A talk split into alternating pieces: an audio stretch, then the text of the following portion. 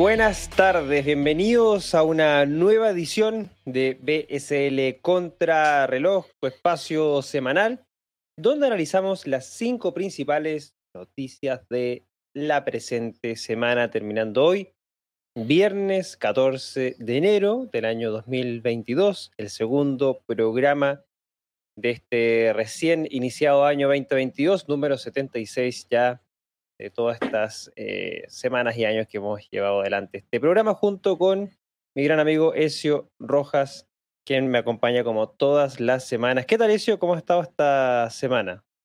Bueno, Cristóbal, una semana ciertamente tensa a nivel geopolítico. Hemos visto muchos elementos por allí que han puesto algunas atenciones. La semana pasada, de hecho, tuvimos y fuimos testigos de cómo el criptomercado se afectó por lo que está ocurriendo en Kazajistán y esta semana ahora surgen elementos nuevos que también podrían poner algún tipo de descalabro a nivel macroeconómico, pero lo cierto es que estamos en una semana, podría decirse, tranquila para los mercados, una volatilidad bastante controlada, un rango bastante estrecho y una industria que sigue moviéndose con los ritmos normales del mes de enero. Enero siempre son eh, días tranquilos, días de planificación, días de proyecciones, de anuncios o de planteamientos para lo que va a ser el 2022.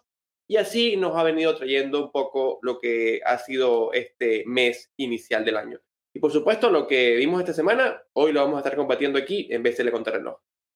Es correcto, mi gran amigo Ezio. Y antes de partir, como siempre, agradecemos a nuestro sponsor que hace posible el desarrollo de este programa y para eso vamos a agradecer a nuestros amigos de Amber Group.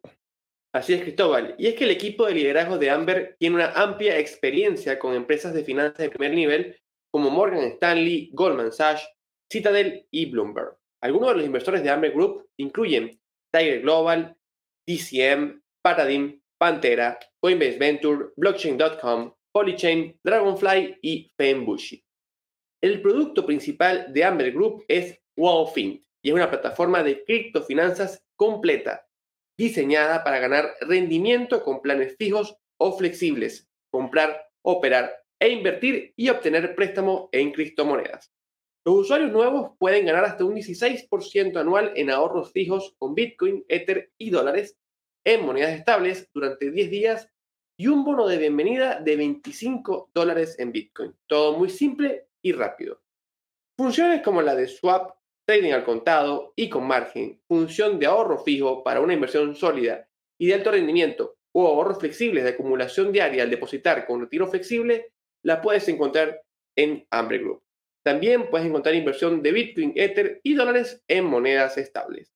Con WellFin puedes recibir pagos de intereses diarios simplemente guardando activos en la billetera eso significa ganar intereses 24 horas al día, los 7 días a la semana. Además, y no por poca cosa, Amber invierte en ciberseguridad, criptoseguridad y seguridad operativa, con auditorías periódicas y pruebas de penetración en su mecanismo.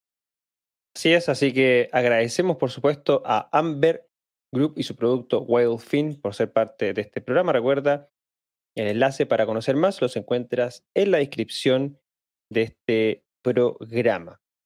Recordarles también, Ezio, si te parece, lo que fue el recap de la semana pasada para compartir las principales noticias que revisamos en la edición número 75. Así es, Cristóbal. La semana pasada estuvimos eh, reseñando la tercera caída de Solana en su sistema, provocado por un colapso o algunos estudios que todavía no están muy claros al respecto de esta moneda.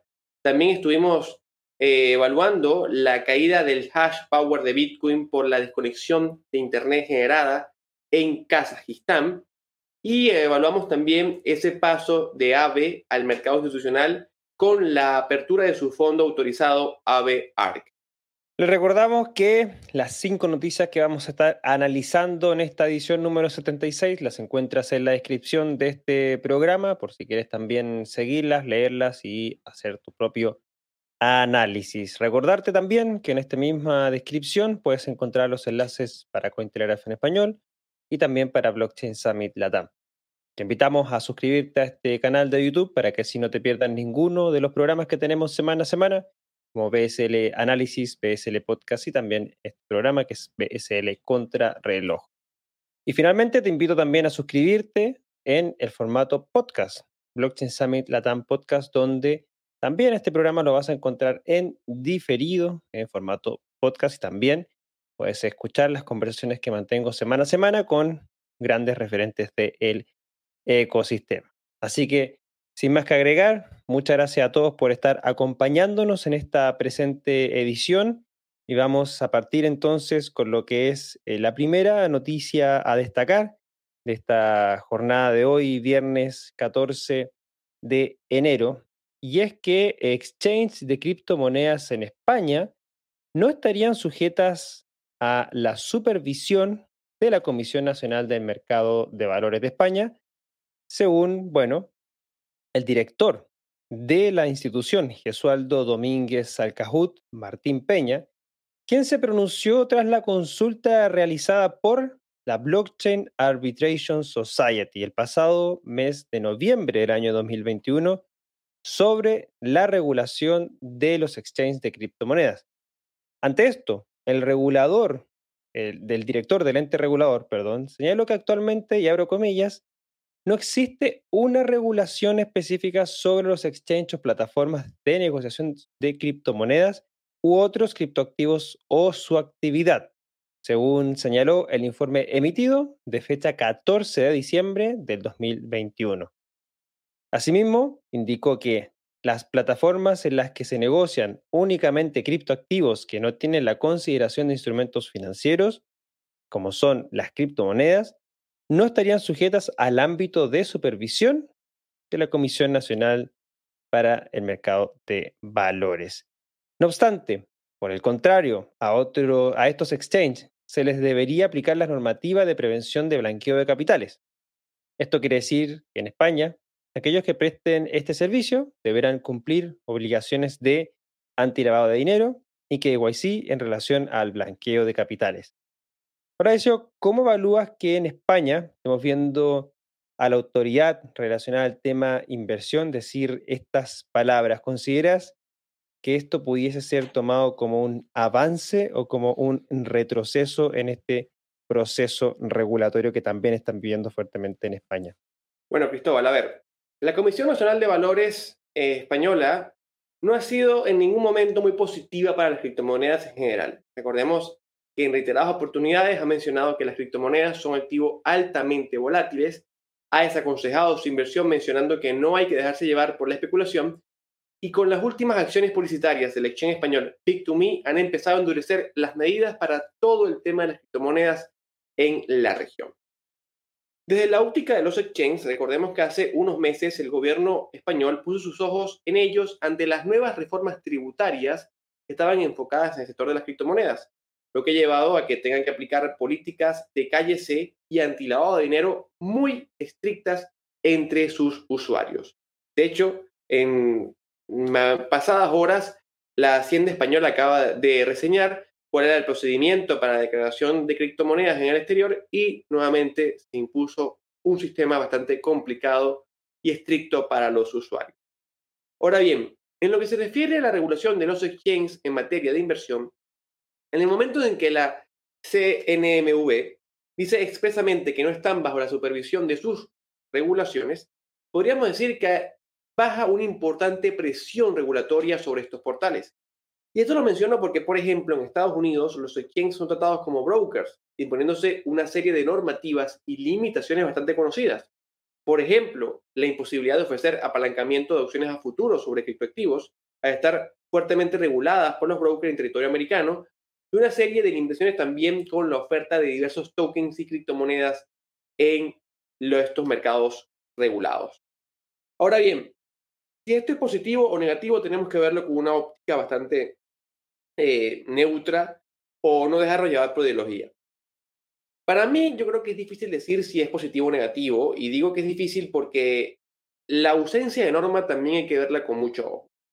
Un mercado como este, sin ningún tipo de regulación, tampoco es positivo porque sigue dejando la incógnita en la industria de una posible regulación a futuro, lo que ciertamente contribuye a una incertidumbre, algo fatal para el desarrollo y crecimiento de lo que podríamos esperar en la industria. Es decir, por ejemplo, un exchange de criptomonedas en España podría dejar de ofrecer un token o un producto por no saber si en el futuro esta oferta que está haciendo en este momento podría estar regulada y verse sancionado por una acción que no se encuentra plenamente regulada o registrada en ese momento. Así que para mí la ausencia de normas tampoco es tan positiva. Yo planteo que lo más positivo que podríamos tener es una norma que sea clara, que por supuesto no sea restrictiva, pero que sea clara desde un comienzo. Y cuando tenemos a un organismo diciendo, no regulamos, nuestro problema, no nos metemos aquí, sencillamente colaboramos, o se colabora, mejor dicho, con incertidumbre de no saber si en el futuro va a entrar o no va a tener una regulación. Así que para mí lo califico un sentido más neutro y diría que inclusive pudiera ser un poco negativo al colaborar a la incertidumbre, al desconocimiento futuro de lo que puede pasar. ¿Cómo ves tú, Cristóbal, la condición en este momento de los reguladores en España? Sí, eh, eh, es plenamente lo que tú mencionaste y que hemos cubierto varias veces en este programa, lo que ha sucedido en España. Eh, sabemos desde ya que desde, por ejemplo, los anuncios que hizo el exchange Bit2Me en España de poner estos carteles sobre Bitcoin, le significó multas también a ellos, siempre han sido bien contrarios a, los criptoactivos, por ahí hemos cubierto también lo que ha sido el hecho de que todos aquellos empresas o intermediarios de criptoactivos deben registrarse también en, eh, en, España.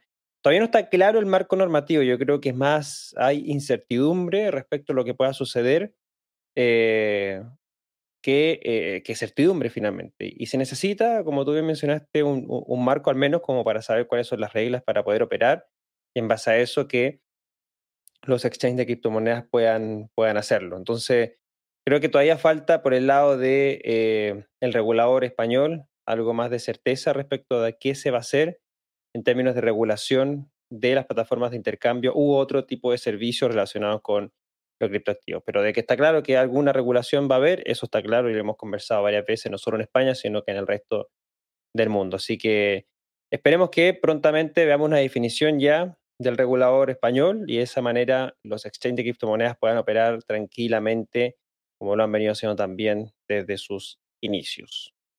Bueno, Cristóbal, y continuamos con la siguiente noticia del día de hoy, tiene que ver con Solana, ya que según Bank of America, Solana podría convertirse en la visa de las criptomonedas. Estratega de activos digitales de Bank of America, Alkesh Shah, ha predicho que el competidor de Ethereum, Solana, podría convertirse en la visa del ecosistema de activos digitales en una nota de investigación publicada el 11 de enero. La red Solana, que se lanzó en el 2020 y desde entonces ha crecido hasta convertirse en la quinta mayor criptomoneda, con una capitalización de mercado de 47 mil millones de dólares, presenta un orden de magnitud más rápido que Ethereum, que se ha utilizado para liquidar más de 50 mil millones de transacciones y acuñar más de 5.7 millones de NFTs. Sin embargo, los críticos sostienen que su velocidad se produce a costa de la descentralización y la fiabilidad. Pero ya de Bank of America cree que las ventajas superan a los inconvenientes. Textualmente dice, su capacidad de proporcionar un alto rendimiento, bajo coste y facilidad de uso crea una blockchain optimizada para casos de uso de los consumidores como los micropagos, DeFi, NFT, redes descentralizadas y juegos. Ya también admite que Solana prioriza la escalabilidad, pero una blockchain relativamente menos descentralizada y segura tiene contrapartidas ilustradas por varios problemas de rendimiento de la red desde su inicio. Ahora, Cristóbal, en la última edición de BSL Contrarreloj hablamos de que la red estuvo presentando caídas y congestiones importantes. ¿Crees que a pesar de todo esto, está Solana preparada para ser la visa de las criptomonedas? Bueno, es interesante luego de lo que tú acabas de mencionar, Ezio, cuando la semana pasada lo que vimos fue un análisis respecto a lo que ha venido sucediendo en su red, en su infraestructura. Recordemos que eh, ya Solana ha visto interrumpida su producción de bloques eh, en tres veces de lo que fue el año 2021. eh, por un par de horas, pero finalmente servicio interrumpido por algún tema técnico en particular. Para los argumentos que indica Al-Kesh como tú lo mencionaste, por qué Solana podría convertirse en la red Visa de las criptomonedas, están basados en lo que es finalmente una de las partes fundamentales de la escalabilidad, que es las transacciones por segundo, ¿cierto? Que él eh, menciona que Solana pudiese alcanzar los 67.000 transacciones por segundo frente a las 25.000 que podría alcanzar Visa y comparándolas con las 12, 15 o 20 transacciones por segundo que actualmente eh, alcanza Ethereum con su estructura actual. Em, destaca también que desde marzo del 2020 eh, que fue cuando inició operaciones Solana, ha logrado transferir valor o hacer un settle de operaciones por el orden de los 50 mil millones de dólares y ya cuenta con un ecosistema eh, de finanzas descentralizada en torno a los 11 mil millones de dólares bloqueados en su red y un mercado de NFT que ya está superando los 5 mil millones de dólares también. Como mencionaste, bueno, supera también ampliamente eh, a Ethereum. Y supera también eh, a Visa a nivel de transacciones por segundo según lo que se ha indicado en papel. Una cosa es papel y otra cosa es lo que realmente pudiese llegar a alcanzar. Hay que recordar que una de las advertencias que hizo o presentó Grayscale Investment en su informe sobre Solana y que compartimos la semana pasada tiene que ver con la parte técnica, un mecanismo de consenso que utiliza una nueva tecnología de cadena de bloques que no se utiliza ampliamente, que tiene que ver con esta lógica del proof of history, y puede no funcionar como se pretende. Puede haber fallos como ya lo ha presentado la red, ¿cierto? Incluyendo fallos que afecten la funcionalidad de la misma o que hagan que la red sea vulnerable a ataques, cosa que ya han sucedido en la red de Solana. Hay advertencias también en torno a la posible centralización, o como bien se mencionó en este informe, es una red algo más centralizada que si la comparamos con la red de Ethereum, que finalmente todo lo que tenga que ver con algo más de centralización tiene un riesgo implícito también. Ahora bien, también conocimos la semana pasada que los desarrolladores de la red de Solana crecieron porcentualmente mucho más que los desarrolladores de la red de Ethereum en el año 2021. Y está llegando aproximadamente a los 1.000 desarrolladores en eh, su repositorio de GitHub frente a los más de 4.000 que tiene la red de Ethereum. Todavía falta, obviamente, que a nivel de desarrolladores Solana logre alcanzar Ethereum. Pero si sigue creciendo las tasas que va creciendo, claramente puede alcanzarlo dentro de los próximos años. Ahora, Solana es una infraestructura que se está construyendo basado por un ecosistema completo e integral en torno a los diferentes ecosistemas que se han venido desarrollando en los últimos años. Mencioné DeFi, mencioné NFT, ya se están construyendo temáticas relacionadas a metaverso. Por ahí Solana está enfocándose fuertemente en ese tipo de proyectos. Ethereum es una red más de carácter general, como se le considera, no solamente eh, se utiliza para temas de DeFi y NFTs, también temas de identidad digital, trazabilidad, justicia descentralizada. Hay muchos proyectos, muchos por fuera de estos ecosistemas que se han venido desarrollando que utilizan hoy día la red Ethereum propiamente tal, por ser un concepto de carácter general. Ahora, tocará ver también si estas mismas aplicaciones se mantienen dentro de este ecosistema de Ethereum o migran también a otro tipo de infraestructuras. Ahora, recordemos que la red de Solana no tiene compatibilidad con la máquina virtual de Ethereum. Entonces, todos los desarrolladores o todos los desarrollos que se han hecho en Ethereum o en cualquier máquina virtual de Ethereum compatible no puede ir a desplegarse fácilmente a Solana. Hay que hacer cambios muy que hacer prácticamente las aplicaciones de cero. Me parece que, y según lo mismo que han señalado los equipos técnicos de Solana, aún falta trabajo a nivel técnico para que Solana pueda transformarse en esta red o en este concepto de la visa de las criptomonedas. Sobre todo pensando en que un sistema como Visa es transversal en el sistema financiero. Lo que hace Visa es construir una carretera que se conecta con todas las instituciones financieras para poder, obviamente, operar con ellas, realizar los pagos, los cargos y, obviamente, cobrar a los respectivos clientes. Es decir, miremoslo así como una especie de una red interoperable, administrada y gestionada por Visa, que se conecta con todas las instituciones financieras eh, pero obviamente que no se comparten información, su información está cada, cada uno por la cual opera, ¿cierto? Se conecta en su propio servidor, entonces no hay como traspaso de información, pero es Visa la que puede conectarse con todos esos eh, eh, servicios financieros. Es decir, interoperabilidad que es algo que está recién desarrollándose. Siguiendo esta lógica, considerando que Solana podría ser esta red de pagos tendría que poder serlo para todas las redes también, por lo que la interconexión ahí sería fundamental. Ahora, hay muchas redes de pagos también construyéndose. Dentro de la red del ecosistema Ethereum, eh, hay redes de pago eh, que están construyendo en Layer 2. Recordemos Bitcoin también, una red de pago, tiene Lightning Network encima, que según lo que se ha estudiado y analizado también, tiene eh, un potencial de más de un millón de transacciones por segundo. O sea, de que Solana pudiese ser la, la red Visa de las criptomonedas, sí, pudiese serlo. De ahí a que lo logre hacer, creo que todavía falta en ese nivel aspectos técnicos. Y en ese sentido creo que dentro de todo lo disponible para enfocarse netamente a pagos, creo que hoy día Lightning Network de Bitcoin es lo que realmente está haciendo funcionar gran parte de las transacciones rapidísimas que puede obviamente lograr en Bitcoin y sobre todo pensando de que hay muchos más usuarios de Bitcoin que usuarios de Solana también. Entonces no sé si, es, si Solana como red esté enfocado en eso, pero sí tiene al menos las condiciones en papel de ser esta red Visa de criptomonedas. Pero finalmente serán los usuarios los que van a definir dónde obviamente recae el caso de uso de Solana. Más allá de lo que piensen los desarrolladores o el equipo core, va a terminar siendo eh, los usuarios los que nos den cuenta de lo que finalmente se va a estar haciendo uso Solana. En tu lado, Ezio, ¿qué opinas? ¿Crees que Solana se convierta en la red Visa de las criptomonedas?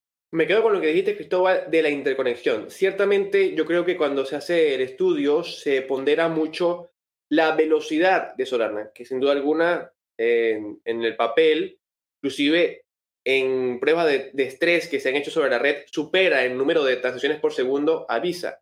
Sin embargo, lo que mencionas de que Visa es más allá del número de transacciones, que también es interconexión, es muy importante y por lo que está siendo diseñado, Solana no parece ser una red que busque esa, interconexión. De hecho, al momento de no ser una Ethereum Virtual Machine compatible, es decir, compatible con lo que se desarrolla en Ethereum, ya por allí podría empezar a haber algunos fallos porque te bloqueas o te limitas a una gran cantidad de protocolos y de servicios que ya están funcionando dentro de la red.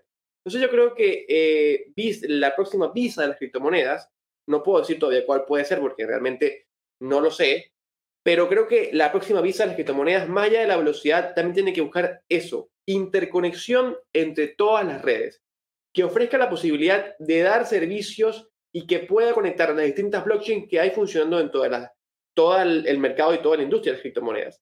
Si no se puede hacer eso, dudo mucho porque realmente vamos a seguir viendo una red muy rápida, como hemos visto ya en reiteradas oportunidades, como vimos inclusive en, el crecimiento en el boom de 2017, cuando veíamos a criptomonedas rápidas ir al frente de todo el ecosistema, pero que terminan aisladas por no poder conectarse con todo lo que se ofrece en la industria. Entonces yo creo que la interconexión, como lo mencionaste, es clave e indispensable para poder ver este nuevo competidor de Visa a nivel cripto. Bueno, seguimos con la tercera noticia que tiene que ver con este anuncio que hizo Jack Dorsey sobre el Bitcoin Legal Defense Fund. El ex CEO y fundador de Twitter ha anunciado sus planes de crear el Bitcoin Legal Defense Fund o Fondo de Defensa Legal de Bitcoin, con el cofundador de Chaincode Labs, Alex Morcos y Martin White, que parece ser un académico de la Universidad de Sussex. El anuncio fue enviado en una lista de correos para desarrolladores de Bitcoin, Bitcoin Dev. El anuncio afirmaba que el fondo ayudará a proporcionar una defensa legal a los desarrolladores de Bitcoin, que son actualmente objeto de litigios en varios frentes. Los litigios y las continuas amenazas están teniendo su efecto previsto. Los demandados individuales han optado por capitular ante la falta de apoyo legal, decía el correo electrónico, haciendo referencia a los desarrolladores de código abierto que suelen ser independientes y por tanto susceptibles de percibir presiones legales. El objetivo principal de este fondo es defender a los desarrolladores de las demandas relacionadas con sus actividades en el ecosistema Bitcoin. Inicialmente el fondo incluirá voluntarios y abogados a tiempo parcial para que los desarrolladores lo aprovechen si así lo desean, aunque el correo electrónico también afirma que la Junta del Fondo será responsable de determinar qué demandas y acusados ayudará a defender. Según el correo electrónico, el primer proyecto del fondo será hacerse cargo de la defensa actual de Ramona Ang por la demanda de comercio de tulipanes contra los desarrolladores por supuesta mala conducta respecto al exceso de una fortuna en Bitcoin. Eso, ¿cómo evalúas la existencia de este fondo? ¿Tiene algún sentido su existencia? Bueno, Cristóbal, yo creo que este fondo lo, lo veo que es clave, lo veo muy importante. Recientemente vimos el caso de Craig Wright, cómo amenazó a desarrolladores de Bitcoin por toda la revuelta del white paper y lamentablemente vimos a los desarrolladores subyugados y cediendo a la petición, donde vimos ese triste momento donde se bajó el white paper de las páginas web oficiales, por así decirlo, de Bitcoin. Y que obviamente luego tuvo respaldo de ser publicado en diversos sectores y espacios web. Precisamente ese tipo de fondos tienen el objetivo de proteger a los desarrolladores en momentos como estos, en donde pudieran verse amenazados por algún tipo de fuerza judicial, política o administrativa que pudiera afectarles de alguna forma.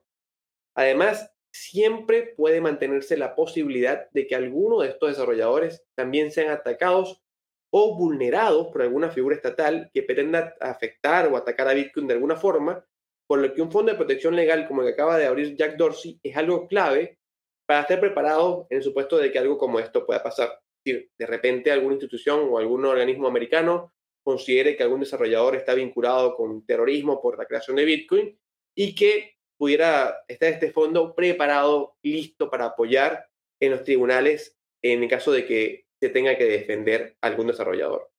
Además, también opino que este tipo de fondo es una muestra de la dureza de la descentralización, de cómo un ecosistema sin un organismo centralizado detrás, como lo es Bitcoin, puede encontrar maneras para protegerse, lo que ciertamente sigue demostrando la resiliencia de Bitcoin dentro del mundo tecnológico y financiero. De hecho, título muy personal, para mí creo que el fondo debería haber existido hace muchísimo tiempo y que lamentablemente es algo que ya está viniendo muy tarde. Sobre todo considerando que ya el juicio de Craig tiene bastante tiempo en funcionamiento y que es necesario e indispensable poder contar con protecciones legales, no solamente de subvenciones, como ya se han venido haciendo, sino protecciones legales para todas las personas que trabajan en Bitcoin. Y bien pueden ser protecciones legales solamente en Estados Unidos, sino que esa protección puede ser en cualquier lugar donde se encuentre un colaborador de Bitcoin y que esa persona pueda verse afectada por su trabajo colaborando con la red de Bitcoin. Así que para mí, algo clave, algo indispensable y que creo que de hecho ya viene siendo bastante tarde que lo podamos ir haciendo. Ojo, algunas personas también auguraron por las redes de que Jack Dorsey pudiera estar sabiendo algo de parte de lobbies o de parte de las fuentes que pueda tener de que se viene un ataque a los desarrolladores y que por eso se hace necesaria la defensa de desarrolladores en este momento. Yo personalmente no me encuentro a favor de esta visión porque más bien creo que, como lo dije anteriormente, este fondo viene tarde, ya que estar hace tiempo funcionando y que se haya abierto ya de una buena vez es un avance muy, muy aplaudible y que de verdad era necesario en el ecosistema.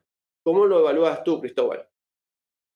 Sí, yo estoy de acuerdo con eso que menciona al final, que debiese ser Ah, debes haber estado hace mucho tiempo, porque finalmente creo que hay mucho talento que quizá ha tomado la decisión de no participar eh, fuertemente en el desarrollo de Bitcoin por las implicancias, las consecuencias que pueda tener al respecto. Em, y obviamente mucho desarrollador que quizás no cuenta con los recursos económicos o la espalda para poder hacer frente a este tipo de instancias legales. Recordemos que también no solamente del lado de eh, Bitcoin ha sucedido, eh, reconocidos desarrolladores de la red Ethereum también han sufrido algún tipo de demanda eh, también, eh, que a diferencia de Bitcoin, en Ethereum existe la fundación Ethereum que puede ayudar y, apoyarlos en ese desarrollo también. En el caso de Bitcoin no existía este tipo de instancia hasta lo que presenta Jack Dorsey con este fondo de apoyo legal a los desarrolladores. Así que creo que es un avance importante con miras a proteger, obviamente, eh, el trabajo que están haciendo los desarrolladores de Bitcoin, de tal manera de darles un incentivo también de participar. Recordemos que esto es código abierto y muchos de esos desarrolladores lo hacen literalmente por amor a Bitcoin. Algunos de ellos ganan algún tipo de grant o financiamiento para poder costear sus necesidades básicas, pero lo hacen principalmente con miras a aportar a la tecnología de Bitcoin y aportar también a cada uno de nosotros. Así que esa instancia es aplaudible por lo que hizo eh, o lo que presentó Jack Dorsey y esperemos que también puedan seguir desarrollándose instancias de eh, lo mismo para otras áreas también de los desarrolladores. Bueno, eso hemos llegado a la mitad de nuestra edición número 76 de hoy, viernes 14 de enero del 2022. Un pequeño break para también eh, agradecer nuevamente a nuestro sponsor que hace posible el desarrollo de este espacio. Así es, Cristóbal. Y es que Amber Group es una plataforma de criptofinanzas que garantiza una rentabilidad atractiva y herramientas de gestión de portafolios muy sofisticadas para clientes retail e institucionales, con más de un billón de dólares en volumen de operaciones. Su producto, WebFin, ofrece hasta un 10, disculpen, 16% anual con Bitcoin, Ether y dólares en monedas estables y además un bono de 25 dólares en Bitcoin para usuarios nuevos. ¿Quieren participar? Pueden abrir su cuenta desde el link que se encuentra en la descripción de este programa. Muchas gracias a nuestros amigos de Amber Group y su producto Whale Fin. Recordarles también de que este espacio lo encuentras en diferido, en formato podcast, buscándonos como Blockchain Sami Latam Podcast en Spotify, Apple Podcasts, iVoox y muchas más. Si no estás suscrito, te invitamos a suscribirte. Y si ya estás suscrito, déjanos también dentro de Spotify o Apple Podcasts eh, unas cinco estrellitas para que así nos valore más y obviamente más personas puedan escucharnos. Y si estás eh, viéndonos por nuestro canal de YouTube y aún no te has suscrito, suscríbete, bastante simple, rápido y no te vas a perder ninguno de nuestros programas semanales que tenemos todas las semanas. Y por supuesto, recordar que los enlaces de las noticias con Intergraph en español y todo lo de Blockchain Samilatab los encuentras en la descripción de este video. Seguimos entonces, amigo Ezio, con la siguiente noticia del programa. Así es, Cristóbal. Y es que continuamos con que una encuesta de JP Morgan revela que Wall Street aún no está convencida de que Bitcoin alcance los 100 mil dólares este año. Uno de los bancos de inversión más grandes del mundo, como es JP Morgan, tiene listas sus predicciones del precio de Bitcoin para 2022. En una encuesta reciente, JP Morgan Chase preguntó a sus clientes en qué nivel de precios creen que Bitcoin comerciará al final del año 2022. Y solo el 5% dijo que vio que la moneda digital alcanzaba los 100 mil dólares mientras que un 9% vio que rompía los máximos históricos anteriores y alcanzaba más de 80 mil El banco es conocido por su rica cartera de clientes. Si bien algunos alcistas de Bitcoin pueden agradecer la noticia de que el 14% de los clientes de JP Morgan esperan al menos un aumento del doble, no son los fuegos artificiales a los que se estaba acostumbrado en el mercado de criptomonedas.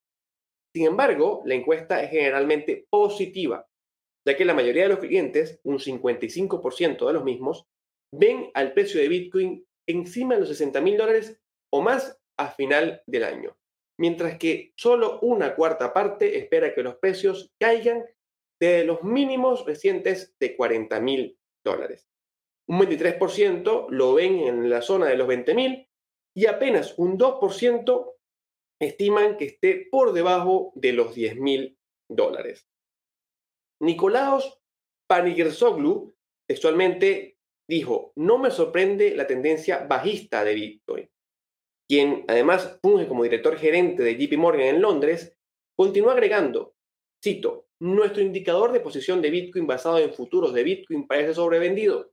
El valor justo de la moneda está entre los 35 mil y 73 mil dólares, dependiendo de que los inversores supongan su relación de volatilidad frente al oro. Ahora, Cristóbal, la pregunta millonaria. Bitcoin no logró los 100 mil dólares en 2021, pero ¿podrá lograrlos en el 2022? ¿Qué crees? Bueno, eso. Partimos con nuestro respectivo disclaimer. Cada uno obviamente tiene que hacer su propia investigación y esto ningún tipo de recomendación de inversión ni nada. Pero yo veo difícil alcanzar los 100 mil dólares dentro de este año. Eh, y, generalmente eh, soy bien positivo frente al, precio de Bitcoin, pero, pero estamos en un escenario bastante complejo. Estos primeros días del 2021 nos están alejando cada vez más de la anhelada meta de los 100 mil dólares. De hecho, bueno, actualmente estamos eh, 65% debajo de esa meta, en 45 mil dólares aproximadamente. Es difícil que se pueda lograr y, como lo dije al principio, una opinión bastante personal. ¿Por qué? Ya hemos conocido y hemos compartido en, en redes, y muchos ya lo están dando cuenta, ¿cierto? Las altas tasas de inflación que se están viendo en Estados Unidos y en Latinoamérica y en casi todo el mundo. ¿Por qué se dio la alta inflación? Recordemos que la impresión de dinero tiene como consecuencia la inflación bastante dinero 2021 en manos de la gente, la gente con dinero va a hacer compras, las compras aumentan ante alta demanda, los precios suben, al subir los precios sube la canasta básica, los indicadores de inflación suben. ¿Qué es lo que tiene que hacer el Tesoro, las reservas o los bancos centrales? Controlar esa inflación. ¿Cómo lo hacen? Subiéndole el costo o el precio al dinero, son las tasas de interés. Sube las tasas de interés, hacen que el precio del dinero sea más costoso, se resguarde ¿cierto? Ese dinero, es decir, el incentivo, el costo eh, alternativo de gastar o ahorrar ese dinero es más alto, por ende mucha gente resguarda ese dinero, deja de consumir, la economía se enfría, los precios bajan y de cierta manera se vuelve una tendencia algo más normalizada. Recordemos que la, la inflación en Estados Unidos está superando el 7%, la tasa más alta de los últimos 40 años. Em, y, estamos viendo un gobierno bastante populista en términos de lo que está anunciando Joe Biden también. La ley de infraestructura, de lo que va a hacer es finalmente casi que reconstruir todo el país, lo que está anunciando grandes obras de infraestructura, mucho gasto fiscal, y eso obviamente también va a significar financiamiento. Eso obviamente va a hacer que la Reserva Federal mantenga, ya se ha anunciado que prácticamente este año debiesen subir tres veces la tasa. En Chile ya se está subiendo la tasa bastante fuerte, se ha subido ya las últimas tres reuniones del comité del Banco Central.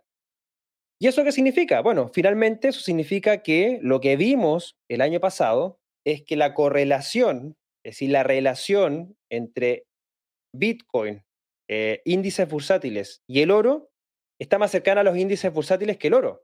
¿Qué significa eso? Que Bitcoin es considerado por parte de los inversionistas tradicionales un activo de riesgo. Las acciones es un activo de riesgo, se llama la renta variable. Mucho más riesgo, mucho más retorno. Por ende, ante momentos económicos de alto crecimiento, obviamente uno se va a ese activo más riesgoso, pero tener una mayor rentabilidad. Al tener una correlación más cercana a 1, de hecho 0,6 eh, es la correlación actual, hace que la, la correlación entre ambos sea prácticamente uno y eso hace que entonces activos como Bitcoin o las criptomonedas no sea un activo interesante para invertir por parte de los inversores, porque lo que hacen los inversores es tratar de tener un portfolio, un portafolio de activos cuya correlación sea no positiva, sea nula, de tal manera que si uno sube, el otro no, no tendiese a subir, o si uno sube, el otro baja, entonces de tal manera que van, el, el riesgo asociado a su portafolio disminuya para que obviamente puedan optimizar su rentabilidad. Por ende, Bitcoin lo dejan de lado o puede tenderse a dejar de lado. La correlación de Bitcoin con el oro fue negativa, es decir, no se considera un activo de reserva de valor.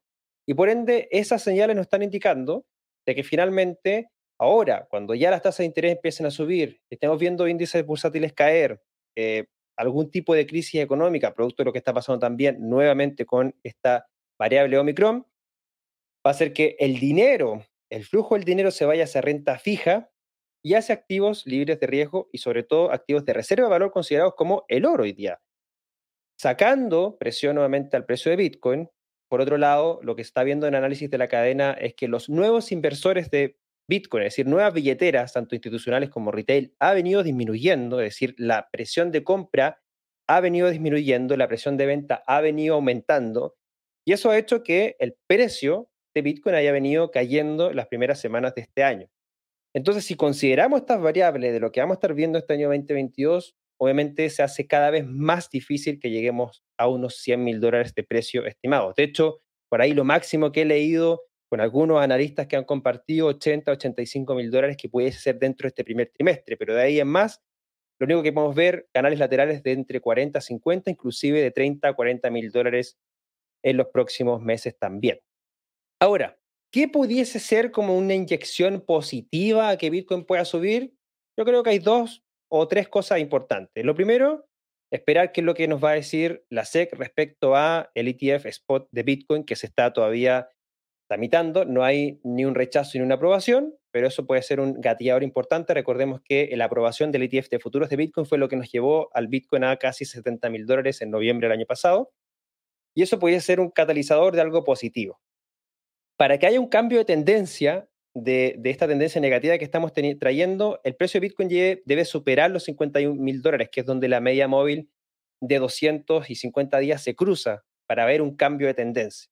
Yo lo estoy viendo más o menos alejado actualmente ese rango de precio.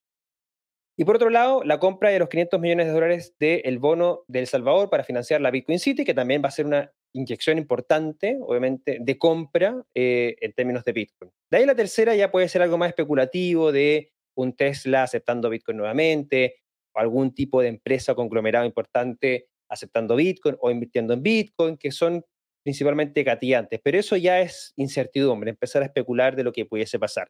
Los hechos concretos son los que ya he mencionado y creo que dado eso va a ser muy difícil de ver eh, al precio de Bitcoin en 100 mil dólares. De hecho, el modelo Stock to Flow indica que hoy día debiésemos estar en torno a los 103 mil dólares y estamos en 45 mil dólares, ¿sí? 65% de diferencia. Ese mismo rango de diferencia se dio el 2019 cuando el modelo Stock to Flow estimaba que el precio de Bitcoin debiese estar en torno a los 7 mil y se encontraba en torno a los 3.500 dólares para después recuperarse y volver a el modelo o a la tendencia del modelo de Stock to Flow. No sé si vaya a pasar lo mismo este año, no sé qué pasará el próximo, pero definitivamente yo soy, eh, cada vez estoy más alejado de esa barrera de los 100 mil dólares. No sé tú, Ezio, qué consideras respecto a este análisis, si crees que vamos a llegar a esos 100 mil dólares en el precio de Bitcoin. Bueno, Cristóbal, me gustó mucho que valoras los elementos macroeconómicos, que creo que son clave e indispensables, el tema del dólar, la fortaleza o debilidad del dólar mucha gente entra al mundo de las criptomonedas sin a veces entender que ya este no es un activo de nicho, sino que ya este es un activo que está relacionado, correlacionado con una gran mayoría de, activos en el mundo. Por lo que mucha gente inclusive cuando habla a veces de PC Bitcoin dice, ¿por qué hablas del dólar? Porque el dólar es indispensable. No solamente puedes evaluar un activo dentro de un par, tienes que evaluar el activo contra el que está ese par y el activo contra el que está Víctor justamente enfrente cuando vemos Bitcoin dólar es el dólar. El dólar también fluctúa, no crean que el dólar es una moneda que uno, uno, porque uno siempre dice, bueno, un dólar, un dólar. No, un dólar puede fluctuar, puede tener debilidad, puede tener momentos de fortaleza. Y creo que aquí es clave y nos hace el hincapié y el recordatorio aquí Cristóbal con su análisis de que tenemos que siempre evaluar los elementos macroeconómicos para poder saber hacia dónde van los activos. Vamos con la última noticia de esta jornada que también tiene bastante relación con lo que acabamos de compartir eh, en relación a esto del precio de Bitcoin también y su correlación con los activos tradicionales. Y es que el Fondo Monetario Internacional dice que Bitcoin ha madurado hasta convertirse en una parte integral de la revolución de los activos digitales.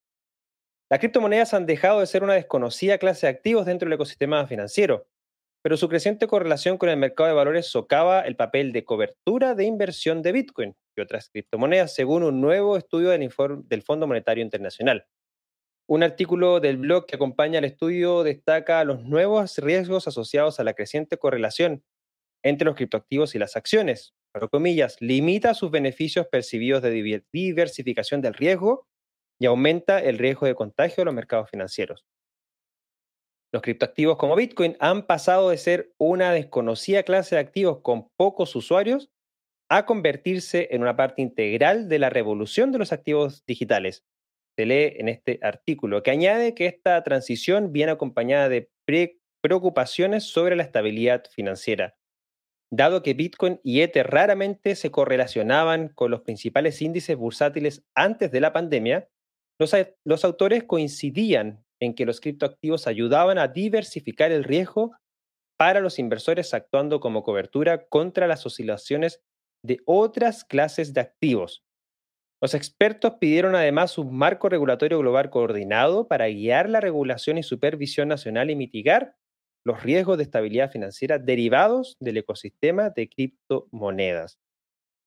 Bueno, Bitcoin logra un reconocimiento por parte del Fondo Monetario Internacional. ¿Crees que este es un paso importante para la historia de Bitcoin como activo, amigo Ezio? Bueno, Chris, creo que es una, creo que es una decisión importante, pero hay que también evaluarlo con su justo valor. En primer lugar, vemos al FMI entender que el próximo paso lógico dentro de las finanzas son los activos digitales. Es decir, entienden ya la revolución de la digitalización financiera, que lo plantean como algo que no tiene ningún tipo de retroceso o de marcha para atrás. Ahora bien, ¿qué tipo de reconocimiento estamos hablando? ¿Estamos hablando de un reconocimiento a Bitcoin como un activo de inversión sólido? ¿Estamos hablando de un Bitcoin como resguardo de valor? ¿Una protección contra la inflación? Hay que ver y matizar muy bien las palabras del FMI. Y es que, según lo que pudimos ver, no vemos conceptos tan halagueños de parte del Fondo Monetario Internacional, ya que eh, textualmente mencionan que Bitcoin podría plantear riesgos para la estabilidad financiera, especialmente en los países con una amplia adopción de criptoactivos. Lo que es una clara advertencia a países como El Salvador, Venezuela, Argentina, Filipinas, Turquía y otro grupo de países que han demostrado una adopción bastante importante entre sus ciudadanos. Ahora bien, ¿qué creo yo también que plantea el FMI? El FMI también demuestra que ya los primeros pasos para las Central Bank Digital Currency están haciendo y que posiblemente Bitcoin forme parte de esa historia. Mucha gente a lo mejor no logra conectar la existencia de Bitcoin con la Central Bank Digital Currency, pero lo cierto es que Bitcoin también vino a cambiar muchos conceptos en las personas, es decir, vino a lograr entender o hacer entender a las personas de que no solamente es valioso algo que es tangible, sino que también lo intangible tiene valor. hablo sobre todo lo intangible a nivel material o físico. Y justamente la Central Bank Digital Currency se aprovechan de esa oportunidad, de esa posibilidad, ya que abren el panorama de que el dinero definitivamente deje de ser algo tangible como son las monedas o los billetes y pasen a ser intangible en lo digital. Justamente creo que uno de los principales promotores esa transformación mental y de reconocimiento dentro de la finanza no es nada más y nada menos que Bitcoin. Es decir, Bitcoin logró y hace que las personas entiendan de que los activos digitales son valiosos por el mismo hecho de ser digitales. Así que para mí, creo que el FMI da ese reconocimiento a Bitcoin en ese punto en particular. Ahora bien, lo que seguimos viendo el FMI es que siguen hablando de Bitcoin como un activo altamente especulativo. No se plantea a Bitcoin como un activo de resguardo de valor. No se habla de la escasez de Bitcoin como una opción para invertir, es decir, ante su escasabilidad, para que sea algo interesante ante la inflación que está galopando en el mundo, sencillamente se le ve como algo importante de los activos digitales. Lo que sí es que el FMI está claro de que bien sea Bitcoin o bien sea otro criptoactivo, lo que se refieren a los activos digitales no se va a terminar de noche a la mañana. Es decir, mañana o pasado Bitcoin va a cero, los activos digitales no van a dejar de existir. Es decir, los activos digitales van a perdurar a Bitcoin, que es algo que mucha gente a lo mejor no lo entiende. ¿Podrá Bitcoin ser lo suficientemente importante o protagonista a lo largo de toda la historia? Posiblemente algunos digan que no, posiblemente algunos digan que sí, pero más allá de todo esto, Bitcoin va a quedar en la historia de los activos digitales. Bien, dentro de 10 años, 15 años, 20 años, Bitcoin valga cero o no tenga algún valor comercial, en la historia de los activos digitales, que van a seguir evolucionando, que van a seguir formando parte de la industria, de la vida diaria de las personas, Bitcoin va a ser parte de esa historia y va a quedar como un recuerdo o, por qué no, según la opinión de muchos, como un activo importante o central dentro de esa gran economía nuevamente digitalizada. Así que para mí es un reconocimiento solamente a Bitcoin, para mí es un reconocimiento a los activos digitales, a la importancia de todos los activos digitales y al hecho de que efectivamente las finanzas ya han dado un paso que muy difícilmente vayan a retroceder. Así que el FMI con Bitcoin no se ve tan positivo, pero sí lo veo como algo muy positivo, muy halagador, de hecho, ese reconocimiento expreso a los activos digitales y a la digitalización de la finanzas. ¿Cómo lo evalúas tú, Cristóbal? Yo estoy de acuerdo, eso el, Fondo Monetario Internacional eh, ya da cuenta de Bitcoin. Era algo que en algún minuto lo tocamos cuando el Fondo Monetario Internacional había criticado a El Salvador, producto de eh, poner a, Bitcoin como una moneda de curso legal, eh, indicándoles claramente de que incluso eh, sacaran esa ley. Eh, y va a ejercer presión, porque finalmente si más países hacen eso, va a hacer o ejercer presión a considerar literalmente Bitcoin ya más allá de un activo, quizás posiblemente como una moneda también. Y eso es lo que está dando cuenta no solamente el ecosistema de Bitcoin, lo que ha logrado, sino que también decisiones en, países como El Salvador de hacer de Bitcoin una moneda de curso legal, de empresas también de utilizar Bitcoin como un activo eh, y claramente eso ya ha repercutido en una de las instituciones más tradicionales del sistema financiero internacional, como ha sido el Fondo Monetario Internacional. Y creo que, de cierta manera, va a seguir reconociendo y va a seguir ya con esto diciendo de que no hay ningún tipo de vuelta atrás. Bitcoin hay que considerarlo como un activo hoy día, futuro quizás lo consideren como una moneda también, pero es interesante que ya este tipo de instituciones lo reconozcan de esa manera. Bueno, eso hemos llegado al final de esta edición número 76 de hoy, viernes 14 de enero del 2022. ¿Qué te han parecido las noticias de esta semana?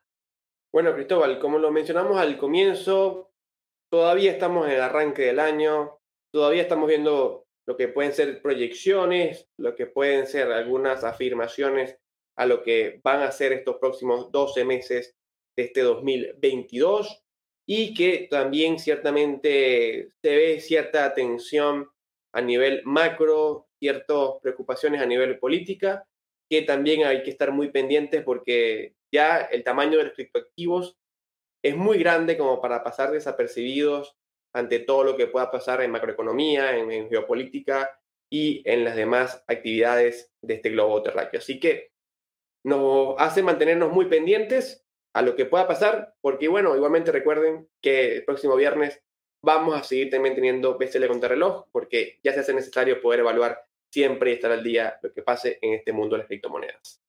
Es correcto. Y agradecer, por supuesto, a todos los que nos han acompañado en esta transmisión en vivo, como siempre, saludarles a todos los que han compartido su punto de vista en el chat, muy agradecidos sus comentarios también.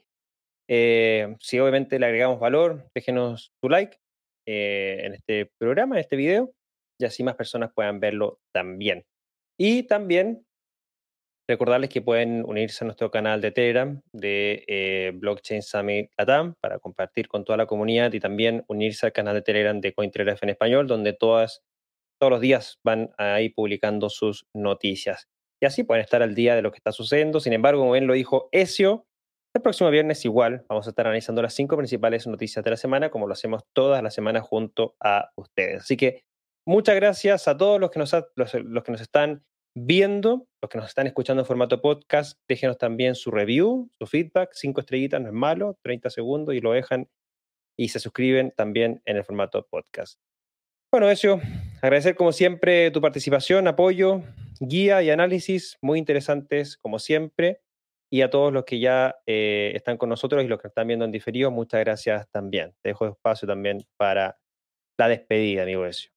No, bueno, Chris, eh, no me queda más que agradecerte nuevamente por la oportunidad de estar aquí contigo, compartiendo con esta audiencia y, por supuesto, también agradecer a toda esta audiencia que nos está viendo en vivo y en diferido. Aquí estamos viendo todos sus comentarios. Muchas gracias por compartir, por estar aquí con nosotros. Y a los que nos ven diferido también recuerden, como bien dice Cristóbal, si les gusta, si les agrega valor, no olviden darnos un like y también un comentario debajo, por ahí lo agradecemos. Si quieren decirnos algo que mejorar, por ahí también siempre lo estamos leyendo y siempre estamos, recuerden, a su disposición. Así que cualquier duda, cualquier pregunta, por aquí nos pueden encontrar porque estamos para servirles, ya que esa es justamente la razón de este objetivo, de este programa, estar aquí para ustedes e informarles. Muchas gracias, Ezio. Muchas gracias a todos. Nos estamos viendo entonces el próximo viernes. Hasta luego. Chao, chao. BSL Contrarreloj es una producción de Latam Tech en conjunto con Cointelegraph en español. Las opiniones vertidas en este programa son de exclusiva responsabilidad de quienes las emiten y no representan necesariamente el pensamiento ni de Latam Tech ni de Cointelegraph. No entregamos recomendaciones de inversión, te invitamos a realizar tu propia investigación.